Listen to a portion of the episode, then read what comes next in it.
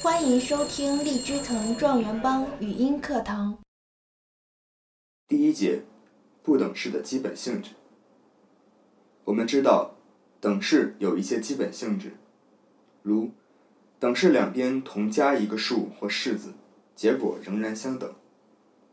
不等式是否也有类似的性质呢？为了利用不等式研究不等关系，需要对不等式的性质有必要的了解。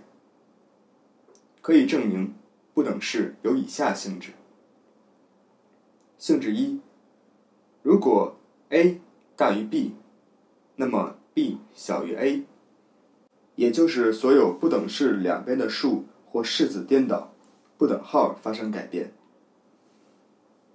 性质二，如果 a 大于 b，b 大于 c，那么 a 大于 c。也就是说，不等式有传递性。性质三，如果 a 大于 b，那么 a 加 c 大于 b 加 c。这就是说，不等式的两边同时加上一个数，或者同时减去一个数，所得不等式与原不等式同向。性质四，如果 a 大于 b，c 大于零。那么 a 乘 c 大于 b 乘 c。如果 a 大于 b，c 小于零，那么 a 乘 c 小于 b 乘 c。也就是说，等式两边同时乘以一个正数，不等号不发生改变；等式两边同时乘以负数，不等号改变。要注意的是，这条性质只能前推后，不能反推。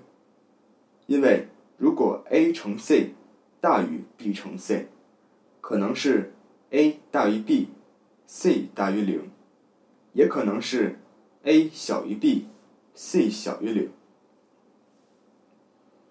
性质五，如果 a 大于 b，c 大于 d，那么 a 加 c 大于 b 加 d。这条性质说明两个同向不等式相加。所得不等式与原不等式同向。要注意的是，如果两个同向不等式相减，就不符合这条性质的条件。一般的，我们不能把两个同向不等式相减。性质六，如果 a 大于 b 大于零，c 大于 d 大于零，那么 a 乘 c。大于 b 乘 d，这说明两边都是正数的同向不等式相乘，所得的不等式和原不等式同向。